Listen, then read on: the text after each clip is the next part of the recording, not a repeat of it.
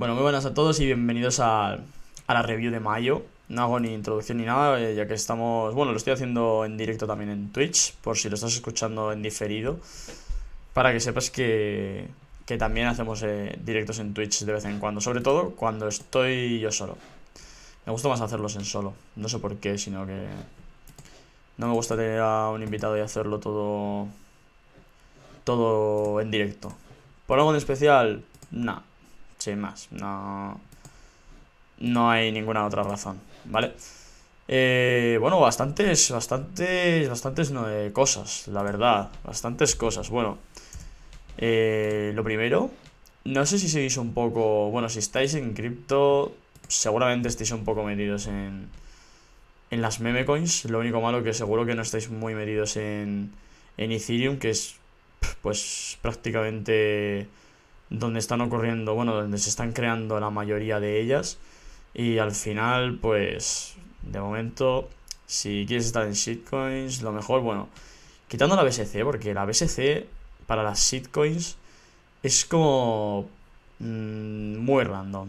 Yo creo que de ahí no salen tantas bien. Me refiero, si tú comparas la cantidad de meme coins que pueden salir en Ethereum y la cantidad de meme coins que pueden salir en, en Binance y luego que puedan salir bien realmente porque claro, mucha gente no invierte en meme coins, yo creo que se puede hacer mientras lo hagas con cabeza, la verdad no recomiendo no hay recomendación, no hay nada, simplemente digo lo que pienso. No quiero que nadie luego piense que tal. No, no, no. Me refiero a que si tú tienes una buena gestión de riesgo, realmente parece mentira, pero es que es lo que más... Mmm, realmente es lo que más necesitas en... Una vez estás en cripto y tienes un poco todo atado y sabes muy bien por dónde tirar, ¿no? Porque eh, mucha gente... Bueno, tú empiezas, empiezas en cripto y realmente... Eh, ¿Por dónde empiezas? ¿Sabes? Porque hay tantas cosas, ¿no? Creo que Adri lo ha tuiteado varias veces. Que entré en cripto para ganar dinero y luego resulta que aprendí trading. Eh, descubrí el on-chain, descubrí las DeFi, descubrí, yo qué sé, las narrativas, descubrí las shitcoins, descubrí, vete tú a saber qué. ¿Vale? Mm, yo qué sé, la inversión en NFTs, los... Eh, los... Los inmuebles tokenizados, esto que están, que están saliendo ahora, como Hausera, por ejemplo que lo está llevando Edueras, que seguro que os suena de alguna vez que he salido con él, que al final con unos, con unos socios han montado un proyecto de tokenización de activos y, y bueno, pues al final puedes entrar como en rondas en las que financias para hacer la compra de una casa, la reparación y luego la venta y te llevas un porcentaje de, correspondiente a lo tuyo. Bueno, que al final creo que era como un 10% anual que te lo daban en en seis meses máximo, algunas se recuperaban en dos meses el, dinero porque la venta se hacía pues eso, mucho más rápida. Entonces al final, lo que digo un poco en el tweet es que, bueno, es el foco realmente. Eh, hacer dinero en cripto y el foco va todo muy relacionado. Porque hay gente que es muy buena en, en trading porque yo que sé porque lo entiende, porque sigue a alguien que es bueno y sabe cómo piensa o piensa parecido y al final, como piensan parecido, pueden entender las mismas cosas, luego cada uno se adaptará un poco más a sus... a, cómo funciona su cabeza, pero... Mm, no cualquiera puede ser rentable en trading, pero si a ti se te da bien, puedes hacerlo bien realmente. Lo mismo para las DeFi. Mm, no a todo el mundo se le da bien eh, estar en DeFi eh, no todo el mundo se da bien estar en NFTs, pero eso no quiere decir que no haya gente que sea buena con las DeFi. ¿Vale? Por eso, cuando vemos en Twitter muchos hilos, bueno, sobre todo ahora, ¿no? Ahora está saliendo mucho eh, gracias a, Arkham y a una cuenta que se llama...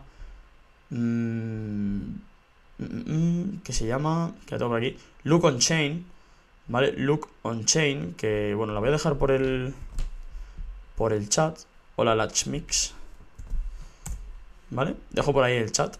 Look on chain, ¿vale? Esta cuenta está subiendo muchos hilos sobre sobre carteras, de cómo están operando, cómo han llegado, cómo han pasado de 50 ETH a 480, que es el último hilo que han subido, cómo han perdido 70 ETH. Pues al final, también hay gente que lo logra haciendo cosas de on-chain, ¿no? Y más ahora que ha salido Arkham, que, bueno, seguramente ya habéis visto el vídeo que subí, también subí un artículo hablando sobre ello, porque hay mucha gente que también está especulando con el tema de los airdrops, ¿vale? Porque ahora en mercado bajista, en verdad, hay tanta gente que está Mm, en cripto que a mí me ha sorprendido. O sea, sí que es verdad que, bueno, que todo ha caído, ¿vale? Evidentemente. Todo, mm, me refiero a todas las comunidades, pues eso, ahora hay menos gente, no hay tanta... No hay una comunidad tan activa, a menos que te centres mucho en X nicho, ¿vale? Por ejemplo, mmm, abrí el Telegram de nuevo, bueno, cerré aquel Cerré el Discord porque no me dejó de gustar, realmente no utilizo Discord, entonces era incómodo estar abriendo Discord cuando realmente yo lo que uso es Telegram. Eh, bueno, hice una encuesta, se prefirió abrir el Telegram y, y... Joder, ahora está muy activo el Telegram, pero ¿sabéis por qué está activo? Por el tema de los airdrops. Ahora mismo mm, la gente que está en el grupo está con el tema de airdrops, entonces realmente todos los que están bueno, yo creo que habrá un pequeño porcentaje de todos los que están ahí haciendo airdrops, al final alguno lo logrará con airdrops. No sé si recordáis, eh, bueno, no sé si lo habéis visto, el episodio que subí con The Big Bear. The Big Bear hizo muchísimo dinero con los airdrops, realmente. ¿Vale? Y parece mentira, porque esto fue, o sea, él consiguió hacer mucho dinero con los airdrops cuando le tocó, por ejemplo, los airdrops que él ha conseguido eran, por ejemplo, el de Uniswap. ¿Sabes? Mm, airdrops que son de hace muchísimo tiempo. Sea que esto no es una moda que viene ahora, sino que hay mucha gente pues que se le ha dado mejor trabajar los airdrops y realmente yo creo que lo que hay que hacer es coger un foco y ese foco mm, tratar de explotarlo lo máximo posible. ¿Vale? Me da igual, o sea, realmente da igual una cosa que otra, no por no por estar muy centrado en DeFi puedes ganar más que alguien que está en on-chain y viceversa. ¿Vale? Me refiero. Muchas veces lo que pasa es que la gente empieza por el trading, ¿no? Mm, habitualmente, ¿por dónde empiezas? Pues por intentar eh, entender los gráficos y saber operar con ellos, ¿no? Al final, la primera idea que tienes cuando llegas es, tengo que comprar barato y vender caro. Vale, ¿cómo lo hago? sabiendo analizar el gráfico, entonces, ¿qué haces? Empezás a, a, aumentar tu sesgo de que haciendo trading puedes ganar mucho dinero. Además, con todos los vídeos que hay promocionales del trading, pues al final acabas cayendo en la tentación, ¿no? La mayoría acaba eh, cayendo en la tentación. ¿Cómo veo yo esto? Bueno, yo lo veo realmente como una barrera de entrada a cripto. Porque cripto no se basa solo en trading, aunque parezca que todos los que hacen dinero en cripto es con trading, realmente eso tampoco es así, tampoco es verdad, porque la mayoría de... O sea, en, trading ganan muy pocos y pierden muchos. ¿Vale? Que es como pasa siempre. Para que uno gane, otro tiene que perder. Pero es que el trading pasa mm, de forma muy exagerada. Entonces, mm, creo que no deberías de cerrarte. O sea, creo que la gente no se debería de cerrar solo a trading, abrir un poco la mente y decir, oye, espérate, que aquí hay muchas más cosas, ¿vale? Tú puedes mm, seguir las modas o no seguirlas. Yo al, cabo del tiempo aprendí que al final tienes que seguir las modas. Porque si no las sigues, te estás quedando como atrás, ¿no? Quieres, quieres negar lo que está pasando y, y al final te lo acabas perdiendo. Cuando empezó la moda de los NFTs, bueno, a mí no me gustó en el sentido de que yo no, no entendía o no sabía cómo operar los NFTs, ¿vale? Eh, trajimos a, a, Tenko, que estaba haciendo dinero con NFTs en aquel momento, y él nos explicó más o menos cómo él llevaba una gestión de riesgo con, con los NFTs, ¿no? Porque al final mmm, son peor que una moneda. Tú no puedes ir al mercado y decir, te la vendo al precio al que está actual.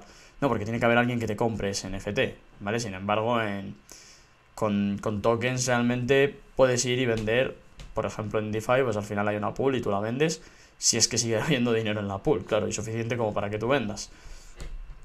Pero básicamente es eso, ¿no? Que a cada uno se le da bien una cosa.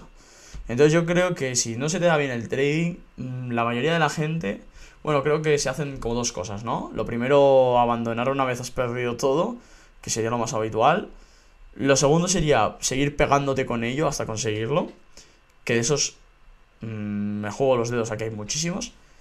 Y luego están también los que se convierten un poco en inversores más pasivos que dicen, bueno, yo esto del trading al final no me da tiempo, Mm, tengo que echarle muchas horas para, para aprender a hacerlo bien y prefiero dejar mi dinero invertido, esperar, ir haciendo compras y ir esperando, ¿no? Bueno, pues al final yo creo que todo se basa en tener una buena gestión de riesgo. Cuando abrimos el chat de, de Telegram de nuevo, bueno, como veis, eh, hemos incluido bastantes categorías, ¿vale? Al principio no eran tantas, pero metimos la del laboratorio la del laboratorio de liquidez concentrada, que la está llevando. La está llevando Félix, ¿vale? Y realmente hay. O sea, a Félix se le da muy bien entender cómo funciona. Em, cómo funciona Uniswap. Se ha leído tantas. Bueno, es que si vierais los informes que me pasa de empresas que están. De empresas que están mm, analizando continuamente Uniswap y viendo, viendo cómo funciona su sistema para luego realmente poder aprovecharlo de la mejor forma posible, bueno, es que es una locura todo lo que se lee y todo lo que me pasa y a las conclusiones que llega, ¿vale?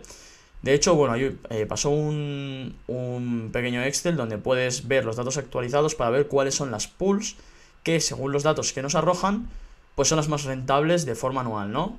Por ejemplo, si vais al canal de Telegram, aquí en Laboratorio de Liquidez Concentrada, vais a ver unos pantallazos de un Excel y él va metiendo los pares. Va metiendo la red, que es Arbitrum, en Uniswap, todo de momento, aunque él también utiliza Trader Joe. Pero puedes ver que, por ejemplo, él tiene ordenado por APR teórico, ¿vale? Que está calculado pues en base al, al TVL que tiene, al volumen, al fee tier, porque también es importante, a las fees que se generan en 24 horas y al final te saca como un APR que puede darte la pool. Pero claro, luego tú, depende de cómo ajustes los rangos, vas a poder hacer un dinero o vas a poder hacer otro, ¿vale? Ese, ese APR va cambiando realmente. Mm, la filosofía de trabajo de Félix y la mía es un poco distinta en el sentido a la hora de utilizar Uniswap, aunque sí que es verdad que todo lo que él me va diciendo y las conclusiones que vamos sacando con el feedback que le doy y con las ideas que tenemos ambos, pues al final acabamos sacando unas conclusiones y bueno, pues más o menos suelen estar bastante mm, alineadas, ¿no? Por así decirlo. En el sentido de que, bueno, hoy ha compartido, hoy me ha compartido por privado otra cosa que se le ha ocurrido, ¿vale? Mm, dentro del, del Telegram explica un poco esto al final en Uniswap tenemos, bueno, creo que en Trader Joe es donde están los bins, ¿vale? Que se utilizan como paquetitos o una cosa así. Y luego en Uniswap mm, podemos dividirlo por ticks. Y bueno, él ha puesto, bueno, hoy hemos estado probando, de hecho, él lo probó ayer creo y yo, lo, yo he hecho una posición hoy. Como con un solo tick de... En Uniswap para ETH, ¿vale? He puesto un rango muy pequeño, pero muy pequeño es mm, de una diferencia de 2 dólares. He puesto un rango de 1811 a 1813 y entonces cada vez que el precio pase por ahí, realmente es como eh, cobrar, ¿no? Pasa el precio por mi punto y yo cobro. Pasa el precio por mi punto y yo cobro las fees. ¿Vale? Realmente a él, bueno, esto, esta, esta jugada es un poco más arriesgada porque, claro, es lo que yo le decía, ¿no? Puede que en un mes te pase 10 mm, veces por el rango, ¿vale? Tú pones un precio en 1812, ¿vale? Que es mi media de precio. ¿Cuántas veces va a pasar Ethereum por 1812 durante la próxima semana? Realmente no lo sabemos, ¿no? Es con, es con lo que jugamos. ¿Va a pasar, yo qué sé, 10 mm, veces? Pues si pasa 10 veces voy a tener unas fees. ¿Va a pasar 20 veces? Pues si pasa 20 veces voy a tener otras fees. ¿Vale? Por eso, él con... Bueno, yo lo he hecho en la red de Ethereum, que no lo recomiendo, la verdad. Nunca lo recomiendo, pero como tengo ahí una cartera preparada que estoy haciendo algo, pues de mientras, tengo la posición y cada vez que va pasando el precio por este punto, yo voy actualizando mi... Bueno, se va realmente actualizando las fees que voy generando, ¿no? Entonces, cuantas más veces pase, mejor. Y al final yo tengo ahí una posición que a él le, bueno, él encontró un buen precio por el que se movió mucho la pool y consiguió hacer un 1% en cuestión de un día. Yo, por el contrario, he creado una esta mañana y claro, el problema de Ethereum es que las fees que te cobran por hacer una pool mm, son una locura, ¿vale? Realmente me he gastado 25 pavos en hacer una maldita pool, cuando en Polygon te estás gastando 0,25. O sea que realmente al final es todo probar y puede que Claro, puede que salgan mejores estrategias, ¿no? Puede que a Félix, con estos sistemas que él utiliza, luego también divide la pool en siete partes. En vez de tener una pool grande de un 10% arriba y un 10% abajo, lo que hace es dividir también las pools en 7 y así el precio se va moviendo y cuanto más concentrado está el precio entre sus puntos, ¿vale? Me refiero, tú tienes una pool de un 10% arriba y un 10% abajo, pero si lo cambias a 7 pools que están en el mismo rango, realmente las pools pequeñas como son más estrechas, el multiplicador que te pone Uniswap es más grande. Entonces realmente estarías generando más de lo que hubieses generado si hubieses dejado una pool única. Claro, todo esto es a base de leer y a base de mm, probarlo, ¿vale? Porque no solo lo lee, luego lo prueba también con su propia cartera, con su propio dinero, que eso es muy bueno, porque realmente vas a ver lo que, lo que sale y si es rentable o no es rentable y eso mola mucho. Que bueno, yo también lo pruebo cuando él me lo dice porque me parecen buenas ideas las que, bueno, buenas conclusiones las que se sacan. Y al final, pues, si tengo dinero parado esperando compras, porque yo tengo una cartera que la tengo, mm, bueno, que voy metiendo el dinero y la voy sacando y estoy esperando como el momento para entrar, ¿no? Y en el momento en el que tenga que entrar, yo ese dinero lo voy teniendo en una pool y ahora pues estábamos con las pruebas a ver qué pasaría si yo meto eh, un dinero en una pool y que vaya cobrándose los peajes a ver si realmente saldría rentable. Al final es una forma de tenerlo. ¿Qué más me da tenerlo en la cartera? Que realmente tenerlo dentro de, una pool así, ¿no? Es decir, puedo tener, mm, vamos a poner un ejemplo, un ETH en la cartera o puedo tenerlo en un punto de Ethereum que cada vez que pase, Ethereum por ese precio se va cobrando unas fees.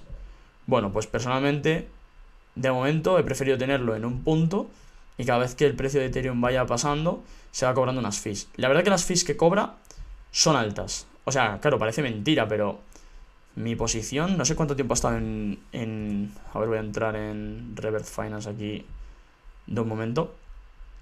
No sé cuánto tiempo ha estado realmente pasando por ese punto, ¿vale? Por los 1812. Pero han sido bastantes veces. O sea, me refiero, a ver si sale por aquí. Mm, no, no aparece la cantidad de tiempo gastado. No. No, no, no. Bueno, al final, eh, el APR si sigue pasando por la pool, o sea, si el precio sigue pasando por la pool que yo he metido, cuantas más veces pase mejor. Pero con lo que ha estado desde hace 9 horas, han sido 14 horas en fees, que claro, todavía no me cubre las, los 25 que me dejan hacer la pool, pero esto es una prueba, si yo lo hago en Polygon, que me cuesta 0,5 y el rendimiento va a ser parecido, pues realmente hubiese sido mucho más rentable, ¿vale? ¿Qué pasa? Que yo estoy en Ethereum esperando porque al final es lo que he al principio, ¿no? En Ethereum realmente es donde se está construyendo todo lo bueno y si estás ahora metido en bear market en, Ethereum, pues no te estás perdiendo prácticamente nada. ¿Vale? Por eso digo lo de poner foco, ¿no? Porque puede que a Félix se le dé mejor em, tomar el camino de las DeFi, entender cómo funciona Uniswap y poder aprovechar todo lo que está pasando y todas las oportunidades o todas las estrategias que él pueda pensar. Pero luego, también, si veis en el canal, hay mucha gente que está más metida en airdrops. Entonces, toda esta gente, ¿vale? Porque yo ya ni entro a los mensajes de los airdrops porque son muchísimos los que tengo pendientes de leer. Y no me está dando tiempo a hacer todos los airdrops. Entonces yo no hago todos. ¿Por qué? Porque ahora mismo mm, no me da tiempo a hacer todos. Son muchos. ¿Vale? Son muchos. Por eso, por eso, lo he dejado todo como en un Notion, que yo si voy a hacer eh, airdrops, me gustaría tenerlo todo en un Notion recogido. Por eso aprovecho para meterlo. Tengo en el Notion de, de la web, donde voy actualizando más o menos cada dos semanas. Bueno, sí, cada dos semanas. He hecho dos actualizaciones. Eh, voy actualizando ese Notion, que bueno, para poder acceder a él está ahí en la, en la descripción, lo dejaré en la descripción del podcast también. Simplemente tienes que, que registrarte como usuario para ver los eh, artículos privados, porque también dentro de la web hemos habilitado la zona de usuario ya por fin, ¿vale? Que bueno, la he habilitado yo realmente, o sea que está, está bien, está pasable, pero tampoco es la mejor del mundo, ¿vale?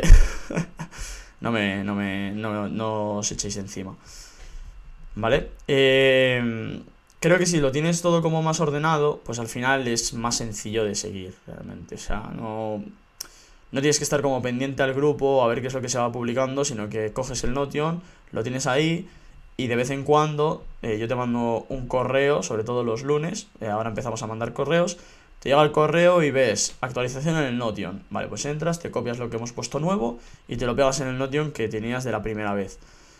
Es una forma sencilla de, de actualizar el tema de los airdrops.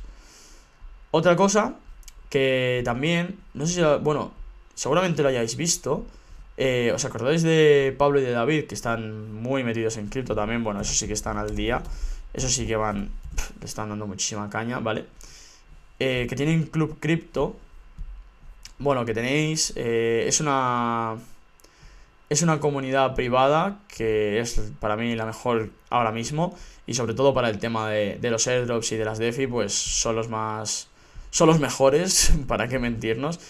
Tiene una comunidad bastante buena y tienen, tiene un acceso que es por 7 días, por 7 euros, que bueno, es un euro al día realmente, lo pruebas, ves si te gusta o no te gusta. Y yo creo que está bastante bien, porque han sacado ahora una un producto que es para los airdrops también, porque ellos han estado viendo, han estado pensando, ¿no? ¿Cómo se puede optimizar el tema de los airdrops? Porque claro, airdrops realmente, para trabajar, hay muchísimos. ¿Cuántos hay ahora en, mi canal? En mi canal solo creo que tenemos 8 airdrops o 9, una cosa así. ¿Vale? ¿Qué es mejor? ¿Hacer 8 airdrops con una cuenta o hacer mm, un airdrop con 10 cuentas? ¿Vale? Eso es lo que ellos han pensado. De hecho, mm, Eric también lo, ha puesto en su Telegram hace poco, que iba a hacer como una especie de documento recogiendo los mejores airdrops. Pero creo que no hace falta. ¿Por qué? Porque Club Crypto ya lo tiene. O sea, es como trabajar el doble. Ellos lo que han hecho ha sido coger los, los airdrops que ven más fuertes y que ven más tempranos, ¿no? Que bueno, realmente no se puede saber mucho, pero los que le quieren dar más caña.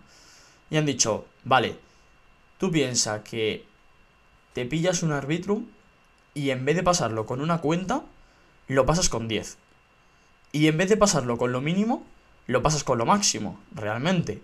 Porque si estás dándole caña a Arbitrum todos los días, mmm, por ejemplo, a mí me tocaron... Eh, no me acuerdo cuántos tokens. Creo que, bueno, unos 4.000 dólares me tocaron en Arbitrum. Claro, yo lo hice solo con una cartera.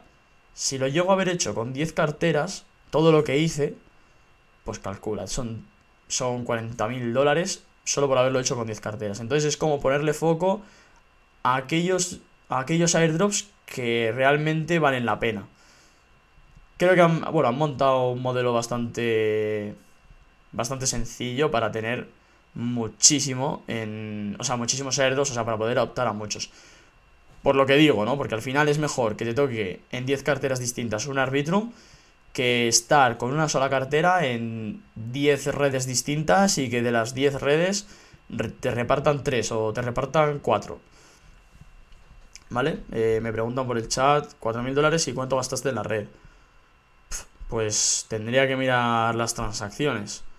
No sé cuánto pude gastar en la red. Piensa que las comisiones de Arbitrum eran realmente bajas. Si nos ponemos a mirar, bueno, si nos ponemos a calcular, creo que de media eran más bajas de un dólar cuando yo operaba. Menos cuando hice la bueno, cuando pasó lo del árbitro Modisei, que ahí fue un desvarío, realmente.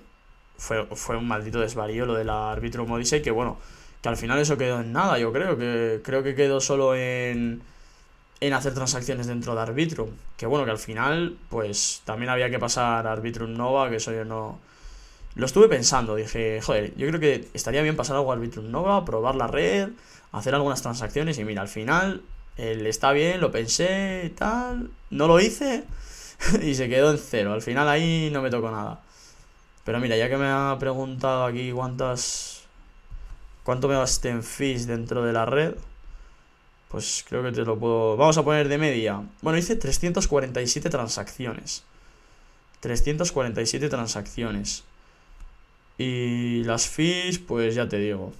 Vete tú a saber aquí cuánto ha sido en total.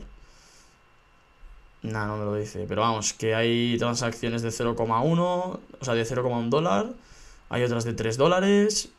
Pues ya te digo, que todo muy aleatorio, pero si pones una media de un dólar, pues calcula unos 350 dólares en fees y me parecen muchos, ¿eh?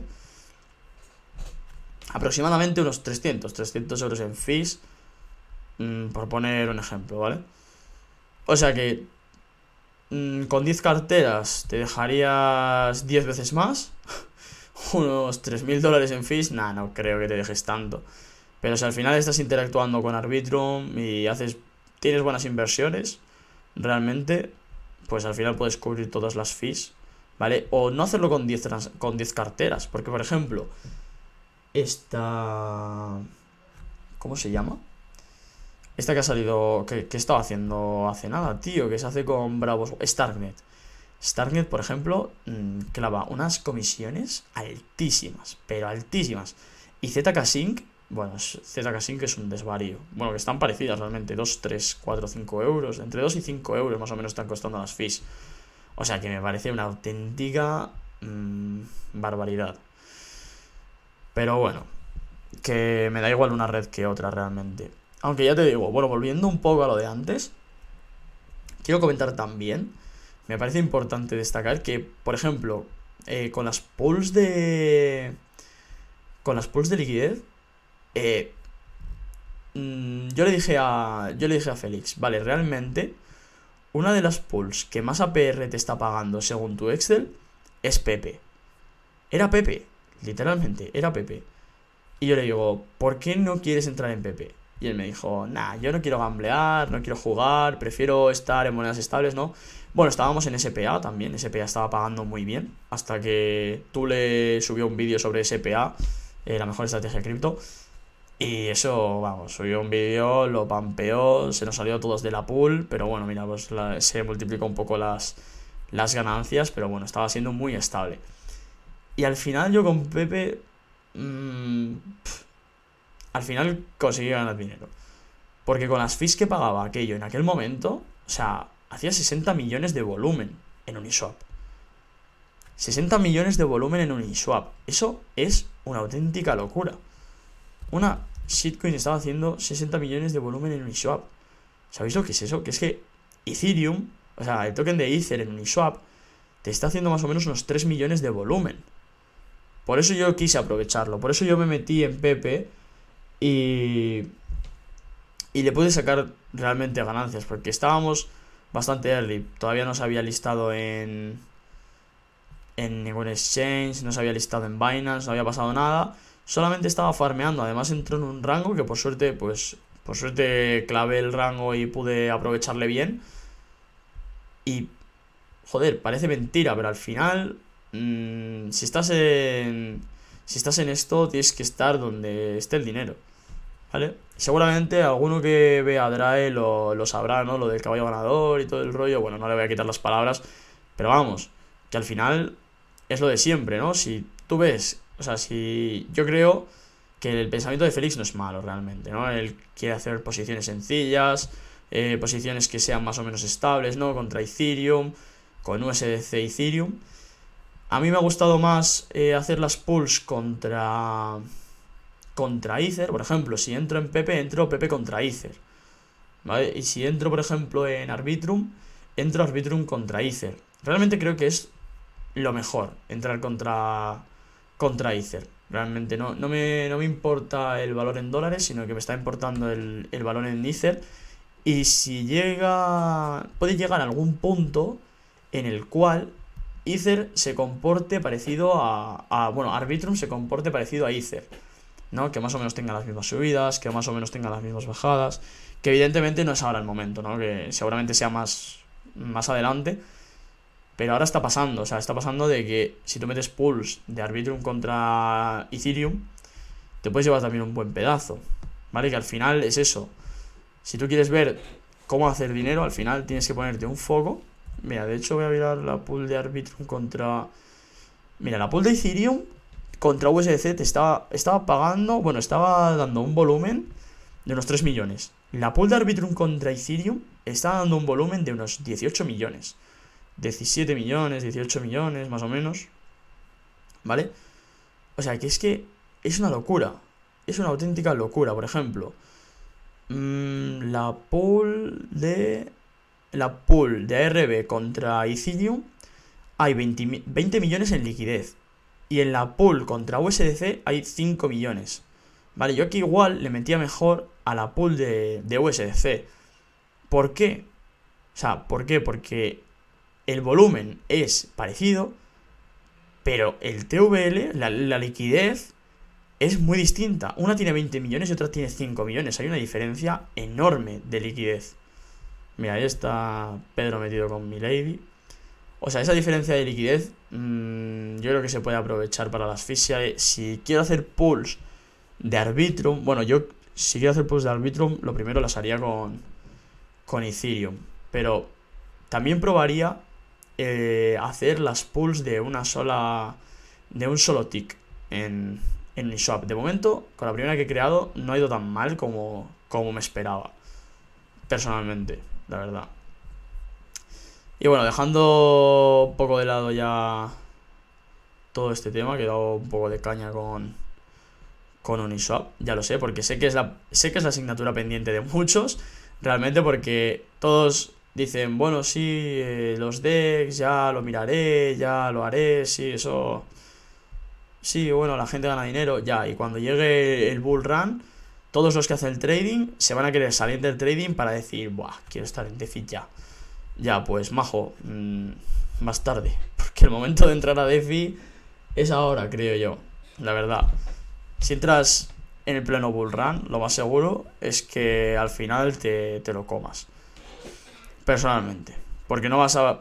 Si te tienes que poner a estudiar eh, en pleno bull run cómo funciona Uniswap, cómo se crea una pool, cómo se le saca rendimiento a una pool, cuál es la mejor estrategia que se adapta a ti, al final pierdes mucho tiempo que es el que tienes que estar invirtiendo ahora en saber cómo, cómo jugar tus cartas, creo yo. Voy a fijar aquí el mensaje de Pedro. Ahí está. Fíjate. Mucho si lea a este tío, eh. Tener cuidado. ¿Vale? Bueno, al final es eso, yo creo. Si tu asignatura pendiente es DeFi por naturaleza, ¿vale? Porque yo sé que es la de mucha gente. Cuando llegue el bullrun, mmm, si tu objetivo, si tu foco, si lo que se te da bien, realmente, es el trading y estás haciendo dinero con trading, si estás ganando dinero con trading, sigue con ello. Pero estoy seguro de que en el bullrun vamos a ver de nuevo a mucha gente hablando de play to earn, de estoy haciendo mucho dinero con los play to earn y vas a querer meterle un poco. Estoy haciendo mucho dinero con los NFTs y vas a quererle meterle otro poco. Estoy haciendo mucho dinero con las DeFi y vas a querer meterle otro poco. Y al final estás dejando de lado tu foco, te estás mmm, yendo porque estás viendo las ganancias de otros. Y yo creo que en eso me gustó el hilo que subió Pedro, que lo hice un retweet, de cómo utilizar Twitter. Y ya lo he dicho más veces, pero al final Twitter es una herramienta para crearte un sesgo mmm, que alucinas. Porque tienes que... Creo que tienes que rodearte de aquella gente que piensa como tú o que tiene eh, objetivos afines a los tuyos, ¿vale? Y Pedro hacía un hilo sobre cómo utilizar el Twitter, cómo se creaban las listas, a quién ponerle notificaciones, a quién seguir, a quién no seguir, ¿vale? Creo que lo mejor es que cojas una, una rama y bueno, creo que ahora es el momento de que analices realmente cuál es la rama que más te gusta. ¿A ti te gusta pasar horas en DeFi mirando, analizando proyectos, echándole muchas horas?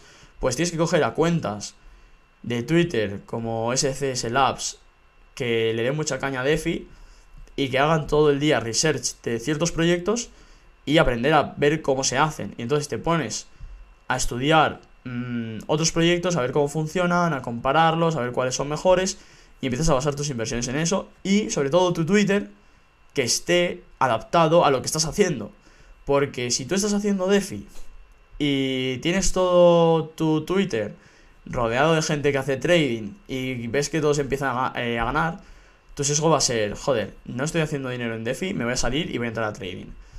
Y es la, la carrera constante que haces de, bueno, pues lo típico, ¿no? estoy en un atasco, me pongo una línea, se, se libera la otra, me pongo en la otra y de repente la otra, en la, que estaba, es la que va más rápido. ¿Vale? El típico meme aquel, ese era muy bueno, con Cardano se hacía mucho.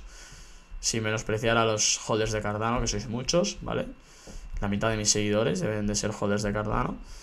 Pero básicamente es eso, ¿no? Que al final tu foco se desvaría y creo que no deberías de perderlo.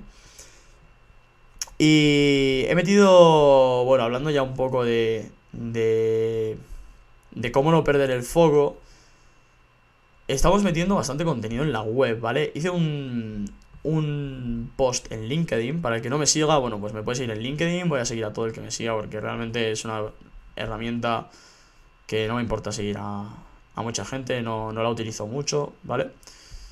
Y hice un post diciendo que ya funcionaba la página web, ¿no? Que ya es algo real y que, y que mola mucho, ¿vale? ¿Por qué? Porque ya sois mmm, 2.000 personas que lo veis recurrentemente todos los meses, ¿vale? O sea que ya hay bastante gente entrando dentro de la página web. Los mínimos que se ven, bueno, son 20 personas al día conectadas. O sea que realmente la web ha gustado. Y a mí me gusta que a la gente le guste. Y esto pues me indica que a la gente le gusta. ¿Vale? Entonces he decidido que haremos dos posts semanales y dejaremos uno a principio de mes y uno a mitad de mes en privado. Para aquellos que sean usuarios, ¿vale? O sea, realmente no hay que. no es pago ni nada, simplemente es iniciar sesión en el. En el. en la aplicación, vaya, en, en la página web. ¿Por qué? Porque creo que también que hacer algún post en privado que sea muy bueno, pues al final es una forma de recompensar. Y luego, como todos los lunes, vamos a meter eh, una actualización semanal de todo, ¿vale? Porque ya estoy con ello. Ya he mandado el primer correo. También, la verdad que para ser el primer correo, mmm, bastantes abiertos, ¿eh? Muchos, creo que hemos llegado, creo que he llegado a, a un 40% de, de correo abierto. Que creo que está bastante bien, por lo que he visto, por lo que he visto por ahí. Entonces, mira, lo que dice Pilar, ¿no? Que la, que la web está creciendo mucho en bear market. En bullrun yo creo que va a ser brutal estar ahí, la verdad. Y por eso es lo del foco, ¿no? Yo le estoy poniendo foco a la web, entonces mm, mi Twitter realmente ahora mismo se basa en la web prácticamente. Y también, eh, bueno, tema, tema también que os gusta mucho, el tema de las... De las... A ver cuánto llevamos de, directo, para ponerme a hablar de ello. Vale. El tema de las promociones, que, que también sé que os mola mucho.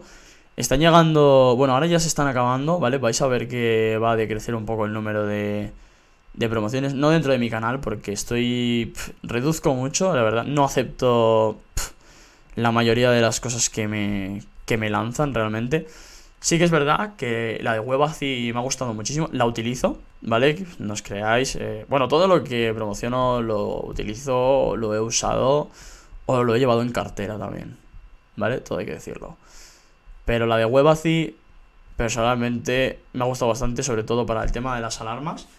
Aunque también tengo Arkham para el tema de las alarmas, pero sobre todo mm, Webazi para tu propia seguridad, ¿no? Que te la puedes configurar un poco en Arkham, pero creo que es distinta la aplicación. Creo que Arkham está para las notificaciones de otras cosas y al final Webazi te la puedes configurar para las alarmas de, de tu propia cartera o puedes... Eh, configurar seguridad para tu propia cartera, ¿vale? Que bueno, creo que todo lo del tema de seguridad que puedes contratar, o sea, que puedes tener, es contratando realmente. No estoy muy seguro. Pero bueno, no pasa nada.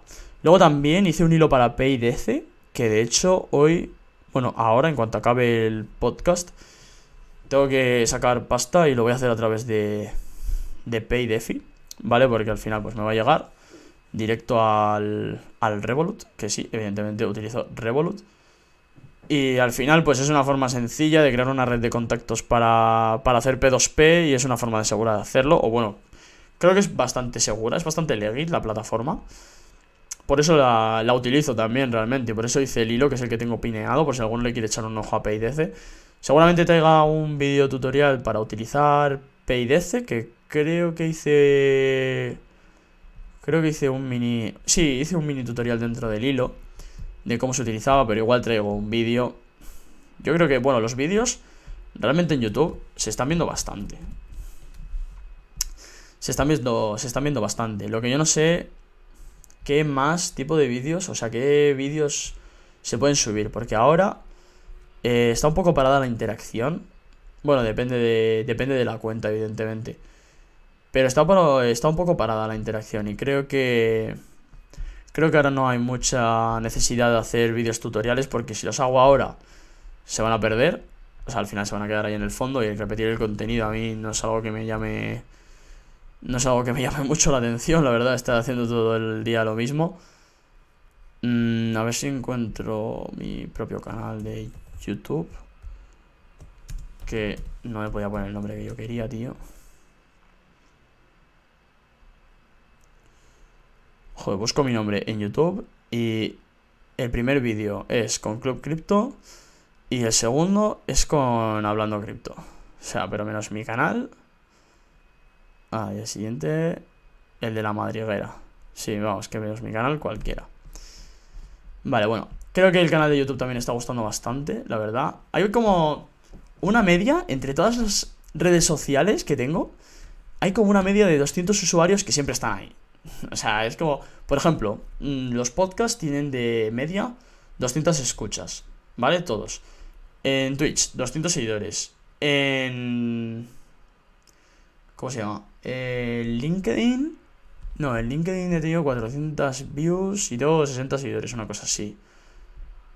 Luego, más o menos, sí, bueno, más o menos cada vez que hay algo, mira, por ejemplo, en los correos, 150 personas, 200 más o menos también, 150 200 personas.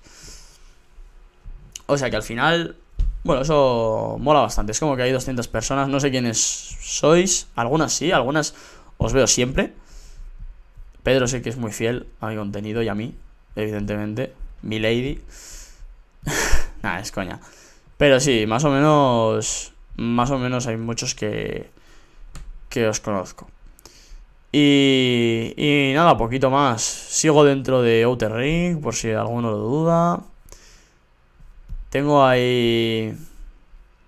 Tengo ahí también... Bueno, estaba también jugando un poco con los NFTs. Mira que no me gustan mucho, pero bueno cuando me calientan un poco la oreja, siempre me meto a los NFTs porque siempre hay alguno interesante, ¿no? Me metí a los Lil Pudgy porque vi lo de los Pudgy, me pareció una auténtica barbaridad. Yo no entiendo todavía el tema de los NFTs. Es un mundo que se me escapa, ¿por qué? Porque no le pongo foco, porque no, me lo miro, ni siquiera le dedico tiempo. O sea que al final le dedico más tiempo a otras cosas y sobre todo cuando cuando descubres un poco qué es lo que más te gusta, dónde te gusta más pasar las horas, pues yo creo que es el sitio donde tienes que pasar las horas y ya está. Una vez encuentras algo que te gusta. Y luego también, otra cosa muy importante que lo tengo como muy en cuenta siempre que hago las cosas, ¿no? Es como, sale una información, sale, o sea, lees algo, mm, o bueno, cuando yo hago algo en Twitter, por ejemplo, yo sé que cada cosa que hago es como un filtro. No, por ejemplo. Mmm, si yo quiero que. Si yo subo un hilo, vale, haciendo un resumen de un artículo de la página web, como por ejemplo he subido el de BitTensor DAO. Sí, el de BitTensor. No sé si es DAO también. No, BitTensor. Mm, si yo hago un hilo de, sobre BitTensor, sé que va a haber gente que lo va a leer. Sé que luego mm, un pequeño porcentaje de la gente bueno, aquí es un 10% más o menos. No, un 1% le, le, va a dar me gusta. luego el 50% de ese 1% que le ha dado me gusta son los que van a entrar en la página web. ¿Sabes? Es como que cada cosa que vas haciendo es un filtro. Entonces, yo, visto usuario, cuando hago esto en Twitter, por ejemplo, si. No sé, si Pedro sube un hilo sobre investigación de wallets, yo sé que la gente lo va a leer. Pero, ¿cuánta gente va a entrar realmente? Él publica las carteras, además, a veces pone los links a The Bank, que me parece muy top, Pedro. Si quieres seguir publicando carteras. Mm, muy poca gente va a entrar en la cartera. De la gente que entra en la cartera, realmente, no, no muchos saben lo que están viendo. ¿Vale? Porque si no estás viendo carteras de vez en cuando, realmente te pierdes un poco, vas a ver el portafolio, vas a ver un poco las monedas que lleva y ya está. Al día siguiente la gente se va a olvidar. Pero solo va a haber, yo qué sé, si lo ven 10.000 personas una cartera, o sea, un, hilo sobre carteras, igual solo hay dos o tres que se van a guardar esa cartera para investigarlo un poco más a fondo. ¿Sabes? Es como que cada paso que se va dando, cada, cada paso que hay dentro de un hilo, es como un filtro no sé, creo que es... Creo que si realmente queréis avanzar en cripto tenéis que ir siempre un paso más allá, y un paso más allá, y un paso más allá. Yo cuando... Yo si, por ejemplo, me meto en el arca y estoy mirando algo, ¿vale? De vez en cuando pues me gusta bichear, si, sobre, todo como estoy en DeFi, mmm, intento estar un poco al día de, de las posiciones de Uniswap y al final tengo que coger carteras y verlas un poquito más a fondo. Entonces, yo sé que lo que yo hago en esas carteras, poca gente lo va a hacer. ¿Por qué? Porque tienes que saber en qué pool tienes que mirar. Tienes que saber qué carteras están ganando dinero con esas posiciones. Tienes que saber luego cuáles son las posiciones que ellos están haciendo. Luego tienes que seguir una serie de pasos y luego ya empezar a, investigar un, un poco las carteras. ¿Qué pasa? Que cada paso que yo doy es una barrera que la gente no va a ir entrando. ¿Por qué? Porque cada uno se queda en un punto. Y el que llega a la última es una persona o dos personas. Entonces, si escuchas el. Bueno, ahora que estás escuchando este podcast, aunque estés al final, yo te he hablado de Webazi o te he hablado de, yo qué sé, de PayDC. Claro, tú cuando vayas a sacar dinero mmm, de, de cripto a fiat o de fiat a cripto, seguramente cuando vayas a una plataforma como puede ser PayDC o como puede ser otra, me da igual. Digo PayDC porque es lo que voy a hacer yo ahora. ¿Sabes qué? Cuando te acuerdes de que tienes que sacar dinero vas a decir, ah, Biblock publicó un hilo. Vale, voy a ir a buscar el hilo. Vale, le encuentras, entras a PayDC. Pero todo ese proceso de llegar hasta PayDC por... o buscas PayDC porque se te ha quedado en la cabeza o lo que sea, poca gente le va a hacer. ¿Por qué? Porque van a decir, bueno, yo ya meto dinero por Binance o yo ya meto dinero por KuCoin, que ya tengo el KIC hecho ya lo voy a hacer todo por ahí. Eh, ¿Realmente cuánta gente va a utilizar la plataforma? ¿Sabes qué? Muy poca. Muy poca. Yo solo te voy a enseñar la plataforma. Entonces, yo sé que todo lo que hago es para enseñarlo. Por eso, en Twitter, todo lo que tengo... Mmm, bueno, si os fijáis en mi canal, es que tengo muchas visualizaciones, pero realmente poca interacción. ¿Por qué? Porque de toda la gente que lo ve, no todo el mundo le da me gusta, no todo el mundo comenta, no todo el mundo ni siquiera se mete a los links a ver realmente lo que hay. Vale, yo sé que yo sé que todo es un filtro. Y eso pasa también con todas con el resto de cuentas. Cuando alguien publica algo bueno, eh, cuando Pedro, por ejemplo, publica mm, alguna cartera, sé que nadie va a ir detrás de esa cartera. Sé que solo una persona mm, igual entra en la cartera y se pone a investigarla. O sea, eso es lo que eso es lo que está pasando y realmente te das cuenta cuando hablas con la gente. Por ejemplo, joder, es que el ejemplo más claro es en el canal de Telegram ha habido muchísimos que han pedido el Excel que tiene Félix para poner las posiciones y que te salga automáticamente el rendimiento de las pools, eh, este que saca él que es teórico, ¿no? Muchísima gente ha pedido el Excel, pero es que él lo ha publicado ahí. Él lo ha publicado. ¿Sabes cuánta gente se le guardó? Nadie. ¿Sabes cuánta gente vio que publicó el Excel y ahora está preguntando cómo está el Excel? ¿Sabéis a lo que me refiero?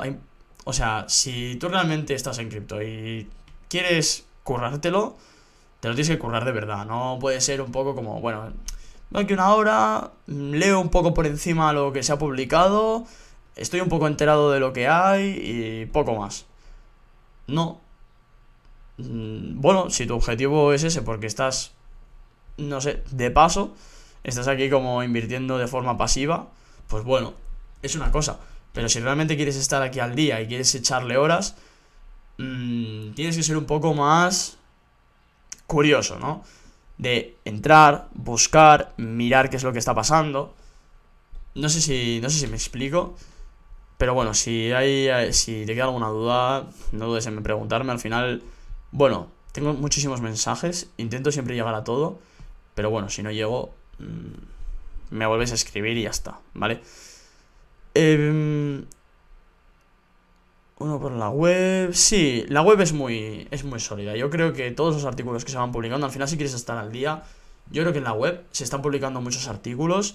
Creo que están muy bien. Y de hecho todo el contenido que, que se hace, pues bueno, al final he hablado con la mayoría de los que, de los que publicáis. Bueno, de los que publican. Y hemos decidido que vamos a cambiar el contenido un poco más todo actual. Siempre pido también artículos a, a otra gente. O sea, estoy abierto a que se publiquen muchos artículos. Y el Notium de los airdrops, vamos, creo que es una pasada. Pero creo que Club Crypto nos ha pasado por encima. O sea, creo que su, su producto es buenísimo. Y también traeré seguramente algo, algún vídeo o algo de eso para, para que la gente lo pueda ver. Y ya digo que la prueba de 7 euros por 7 días yo sin duda la haría. De hecho, ya estuvimos dentro de Club Crypto hace unos meses. Pero vamos, que he vuelto. O sea que mm, Club Crypto me parece algo que si no estás, no estás en cripto. Vaya, tienes que estar actualizado de alguna forma. Y el laboratorio de liquidez concentrada. La gente habla poco, ¿eh? Realmente. Hay, hay muy poco. O sea, si tienes dudas con, con Uniswap o quieres empezar. Vamos, ese, ese canal es realmente God. Y Félix es muy bueno. O sea que vas a aprender muchísimo. Y realmente es el canal en el que yo más activo estoy en el de laboratorio de liquidez concentrada porque es el que más me gusta. Eh, ¿Las carteras que publica Pedro son públicas o las ha rastreado? Pues eso a Pedro. Creo que hay algunas, creo que es 50-50. Algunas sí que las son públicas y otras sí que son que las encuentra él. No estoy muy seguro, pero por lo que he visto, hay la mayoría son públicas. Igual hay alguna que que sí que es más privada, pero bueno, que tampoco le importa pasarla. ¿Vale? Y bueno, yo creo que por aquí os voy a dejar. Os voy a dejar. Y nos vemos en el próximo episodio. Este ha sido un poco el resumen de. De mayo. Bueno, cabe destacar que al final, con esta pequeña subida que hemos tenido, pues. Gracias, gracias a Defi a las small caps pues conseguí hacer un por dos a la cuenta. Y ahora estamos modo tranquilitos. Bueno, con GQ, realmente. Tengo ahí algo metido, a ver, esperando. No digo, no, digo nada más. Pero sí, he conseguido hacer un por dos a la cuenta, así que de momento, tranquilitos. Y lo que digo, ponerle foco a lo que, a lo que realmente os gusta, a lo que realmente entendéis mejor o creéis que hacéis mejor y darle mucha caña. Y sobre todo, si veis algo, ser curiosos y indagar hasta el fondo. ¿Vale? Con esto, un abrazo y hasta luego, equipo.